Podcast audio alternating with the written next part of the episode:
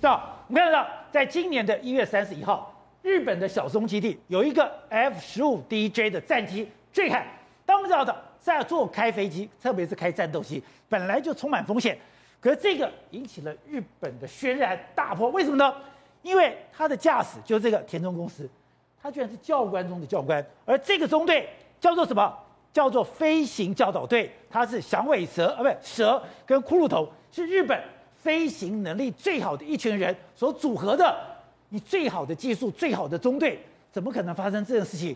就他们讲说。是跟中国的压力有关系，没有错，因为中国不断的骚扰台湾西南空域，还有日本的西南空域，所以对于飞行员来说，它的起飞的频率都非常非常高。前阵子我们台湾不是有个 F 十六不幸坠机吗？那个 F 十六飞行员说只有六十几个小时的飞行时速，原因很简单，因为不断的骚扰，不断的骚扰，反而压缩了就是说菜鸟训练的时间，所以它飞行时速拉不上来。哦，那这个东西呢是日本的这是什么飞行教导队？飞行教导队就是他们的假想敌中队。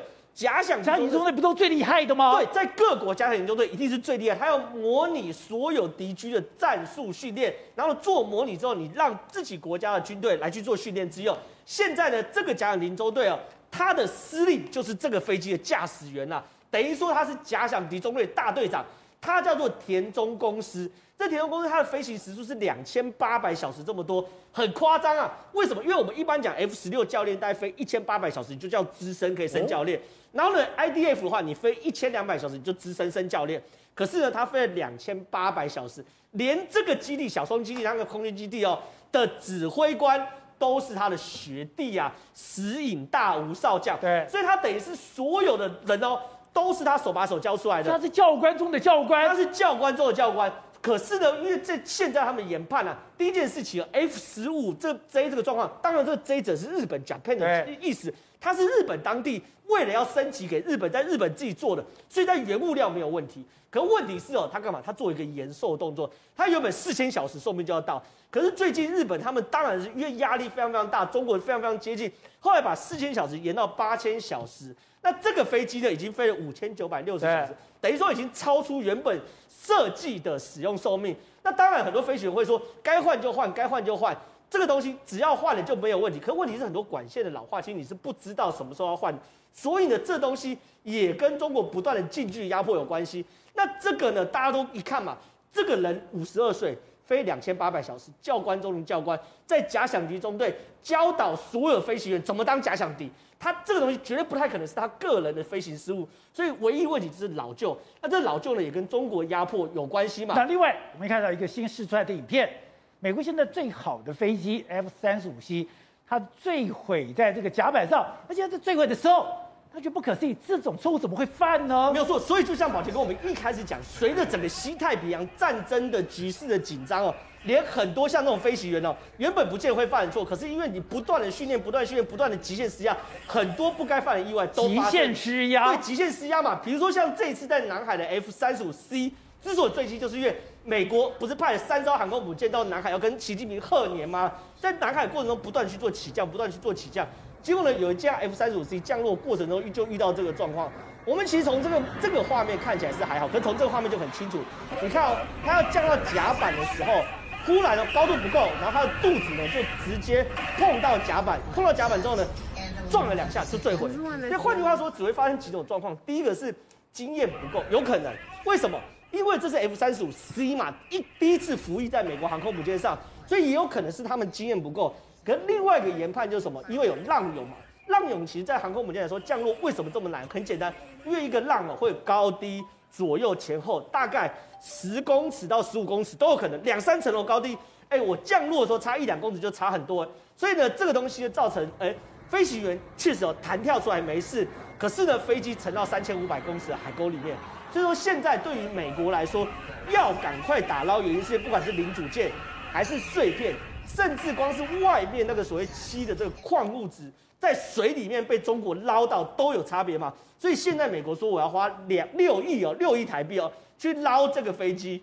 然后呢，六亿来打捞两千万，任何的碎片都不能流出去。对，两千万美金去捞这个碎片。可是问题是，美国太平洋司令部夏威夷联合情报中心的前行动主任就说：“抱歉，这里光连那个矿物质，我可以把所有碎片都收回来。对，可是海水我总不可能全部收回来。”他说：“是中国在旁边，连海水都肯去偷，想要知道这个矿物质跟里面的成分，跟那个隐形涂料的化学成分是什么？”你说我一撞击了以后，那些化学成分溶在海水里面。光这个海水我都可以回推回去，就碎掉，这个就碎掉，然后碎掉之后，这个海水回推回去，他就知道关键的，他他就比对嘛，跟我歼二十的隐形涂料差哪里嘛，所以这些东西都是机密嘛。所以美国之前其实有调过 F F F 三十五是日本开的，调的时候，美国不止派航空母舰在上面巡，下面有核子动力潜舰在下面，上面还有 B 五二轰炸机，为什么 B 五二轰炸机它不是挂什么，它挂。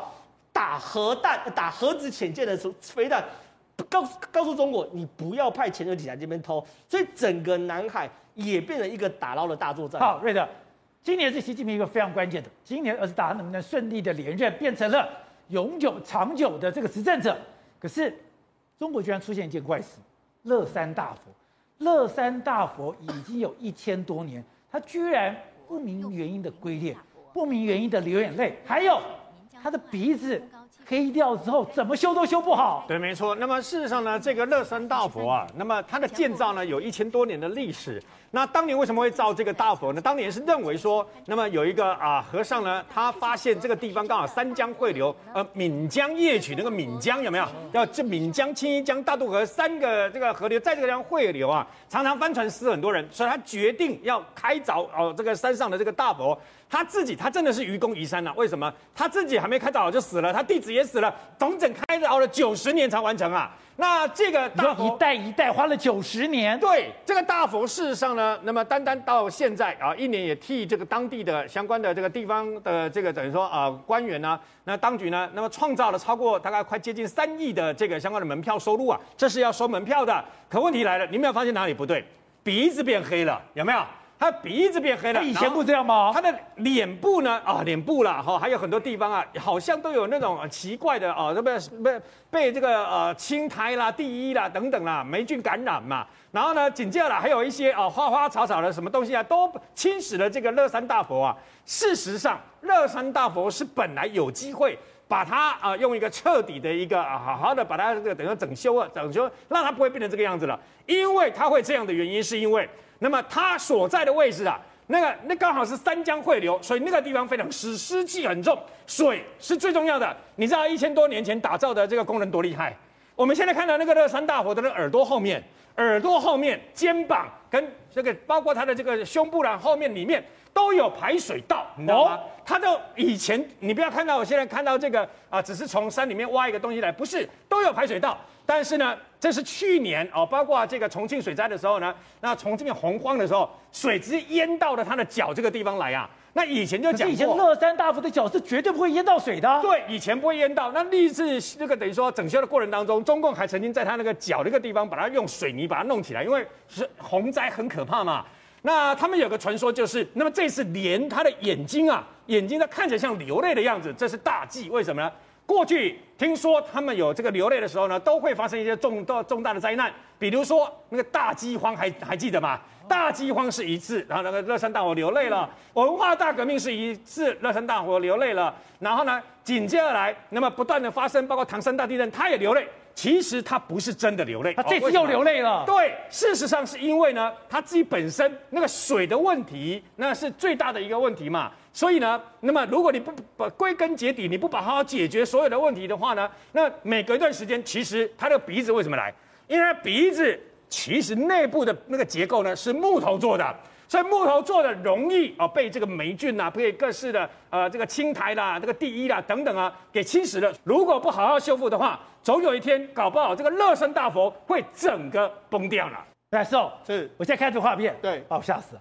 奥地利这个雪崩一个接着一个，没错，实际上这发生在什么？奥地利这个蒂尔罗西这个地方，这个地方来说的话，你看这个地方一在短短的时间里面，居然三天之内发生一起一百起的这个雪崩，三天一百起，而且你看看这个画面，这个画面来说的话，目前已经约莫有九个人丧生的这个状况，而且它雪崩是非常多地方，你看啊，这个上面都完全都是。这个所谓的雪崩的这个记录，那这是这个这是摄影师的拍到说，你看从高山上面雪崩的这个山上的这个画面，你看整个这个雪就完全从山上这样往下席卷过来。那席卷过来到山下的时候，你看这是山下的这个画面，山下很多都包括滑雪场啦，或者包括说他们路面，你看都感觉到这个哦雪下来这个蓬勃的这个画面。那除还有这个雪崩的这个小规模的雪崩，那那因为有九个人上升，还有很多交通中断的状况。现在他们出动了非常多直升机呢，希望把困在山上的所有人把他救下来。你看这个直升机已经抵达在当地呢，进行一个救援的这个状态。那呢，事实上在你们用到山上雪崩的时候，因为奥地利很多山上的时候，它其实是有一些隧道。那隧道口其实它有所谓的红红黄呃黄红灯跟这个的警示，就是说如果红灯的时候你就不要开。就没讲，你看它没有它没有这个警示哦，它是已经开出去的时候，它才转成说你不要开出去。就没想到，哎，它这台车子就开进这个雪崩的这个雪堆里面。那所幸是这样，我开出隧道，然后雪崩把我淹埋了。那实际上前面前面一台车已经过了，那后面这台车，哎。他就被他就已经被掩掩埋住掩盖住了。不过你知道，因为幸好这台车的后来还是能够顺利的逃生。他虽然说是埋入雪里面，但是他还是顺利的开出来了。那那除了这个之外，你看我们看到这个画面是什么？这是从这个汽车的这个监汽车的这个监视器里面拍出来。它出这个这个汽车出这个隧道时候的这个相关的这个画面。你看，这真的是雪崩了。有时候雪崩的时候，真的是你可能在瞬间的时候迎面而来。对，瞬间的时候你可能就会。这个怎么过世的时候，你都不知道的一个状况。好，那我们讲，我们讲到说，奥地利的这个雪崩，你看这雪崩就这样整个整片从这个山上往往下这样席卷而来。好，那我们看到这个奥地利之外，现在还有另外地方也是降下了这个少近几年来罕见的，就北海道。北海道的话，近二十三年了，因为目前已经降雪达六十公分。你看到这是这是札幌，札幌的电车的轨道上面都已经是满满的这个积雪。那除了这个之外，你可以看，因为积雪的关系。现在札幌的路上已经出现到塞车的这个局面，因为整个路面完全湿滑，而且来不及去把所有相关的雪把它铲干净。那你看很多汽车都被掩埋，掩埋变成是一个小一个一个小山。你看一个小雪山，一个小雪山，这其实路边停放的都是车子，就已经被堆成这个样子。你说这里对一堆凸起凸起，底下都是车子，全部都是车子。你看，就是这个你你以为说，哎，这是什么东西？没有，它就是车子，因为车子有它的体积，那上面都已经盖满了雪。那甚至讲油桶。你现在去寄信，可能也没办法，油桶已经被掩埋成这个样子。那因为下雪下的非常大，整个开车的这个这个视野是相当相当差。你看，几乎是看不到什么。这个不只是路面湿滑，你的视野非常差。而且呢因为有很多冰柱，很多冰柱的话太冷的时候，你要这个窗。你来在里面打到，就冰柱下来的时候，哎，顺便也把这个窗户打破了。那除了这个之外，鱼群也暴毙。原本是这个沙丁鱼，他们当地的沙丁鱼可以活在摄氏六度，但因为现在整个急降之后，到造成大批的这个所谓这个沙丁鱼死亡的这个状况。那因为实实际上这一次不只是在札幌，在整个日本海这边呢，完全都是因为强力的强强烈的冷气团，整个日本海沿岸全部都是出现一个大雪的这个状况。你看大雪下到都已经有冰柱的这个情形，这是在新潟县。今天我们那产稻米的地方，你看它整个这个这个这是一个人哦，你看他把这个手伸上来的话，这个雪已经约莫已经下了有三公尺左右的这个状况，这是在比较山区里面的长野县，这个积雪目前也超过三公尺，所以现在呢，我们台湾这几天大家大家应该也感受到略微冷一点点，这就是因为这一波的大这个所谓冷气团已经真的南下了。